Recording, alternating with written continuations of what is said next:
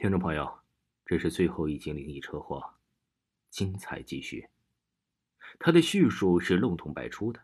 当时啊，他可能像是鹦鹉学舌那样背得一字不漏，可时间一长，他却忘记了那些重要的细节。探长滔滔不绝地说：“那么是谁在陷害蒲春江呢？”贾开云显得十分关键。是梅院长的遗产继承人吗？探长的斩钉截铁的回答。贾开云脸色发白，连话都说不出来了。探长不再说什么，独自退出了院长室。探长告诉他，警方已经逮捕了他的同谋梅南的遗孀安怀英。他无法否认当天晚上找过蒲春江。下午，高队长和助手春丽来到了监狱。铁窗里的蒲春江已经完全失去了往日的傲慢。探长问他：“你收过马娟娟的红包，被院长辞退，心里是怎么想的？”“我根本就没有收过他什么红包，那是诬陷。”于是你就杀人报复？我没有杀人，我是冤枉的。那你为什么不为自己申辩？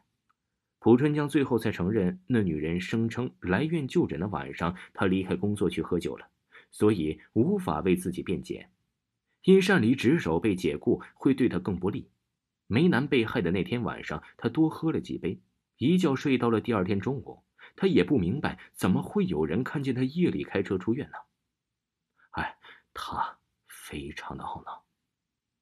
公安局立刻传讯贾开云，可是贾开云却突然失踪了。他的汽车仍然放在医院里，下午四点以后就没人再见过他了。深夜，探长被一阵急促的电话铃声惊醒。刘春丽啊，焦急的声音通知他立刻去往医院，说贾开云在家里自杀了。探长马上到了贾开云家，他家住在了医院宿舍区。他妻子卢芳。是世龙盛医药公司的经理，现在哭得一把鼻涕一把泪。直到晚上十二点钟散会的时候，他才回到家里。回到家里，但是他看见了贾开云躺在了地板上。他慌乱的叫人想办法来打开厨房的门，进入厨房里，厨房的门窗掩得紧紧的，里面的空气泄满着浓浓的煤气。他慌忙捂住鼻子，扑上前去关掉了煤气罐的阀门，再一摸老贾。已经断气了。经过一番勘查，没有查到什么可疑的情况。贾开云晚上在自己房间畏罪自杀，办案人员呢一致认定别人不可能在门外把自己封死，所以初步认定他是畏罪自杀。细心的警长探查死者房间的那道门，发现两扇门之间已经出现了一条小缝隙。他就问老保姆李大妈：“案发当天听到什么响声没有？”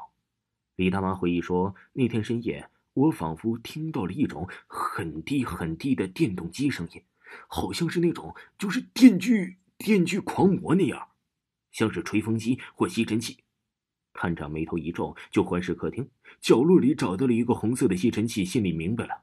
他小心翼翼的将东西带回了公安局检验，检验结果发现了有疑犯的指纹，可是这指纹呢，好像没有。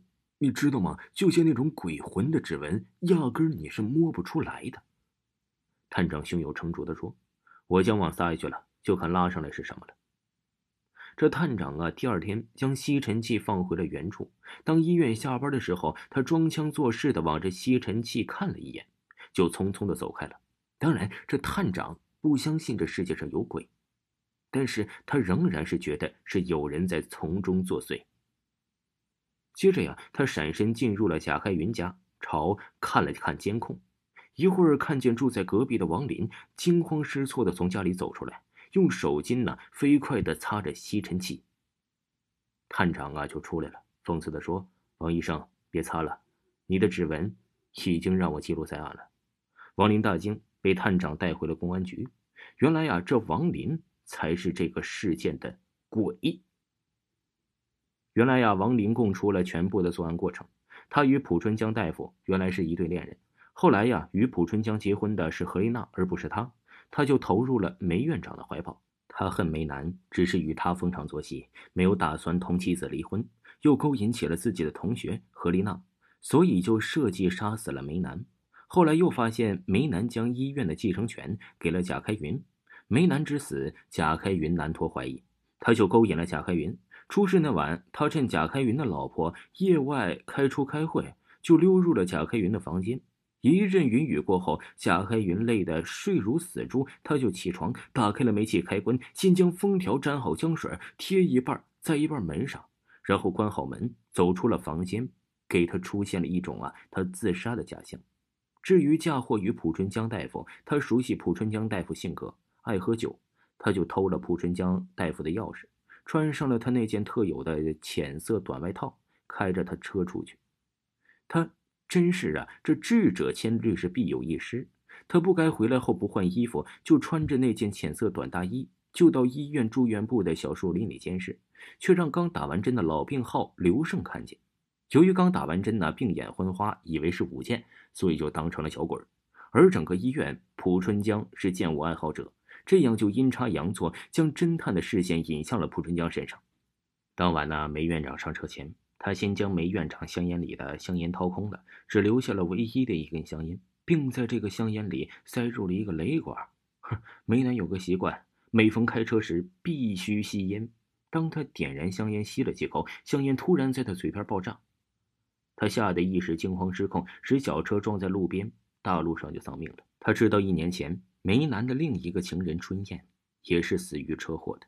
他就用自己的摄影电脑技术伪造成劳春燕的鬼魂索命视频，让公安局陷入了案情扑朔迷离的情景，真是机关算尽，反害了青青性命啊！听众朋友，灵异车祸到这里就全部为您播讲完毕，请您继续收听我以下的故事，感谢。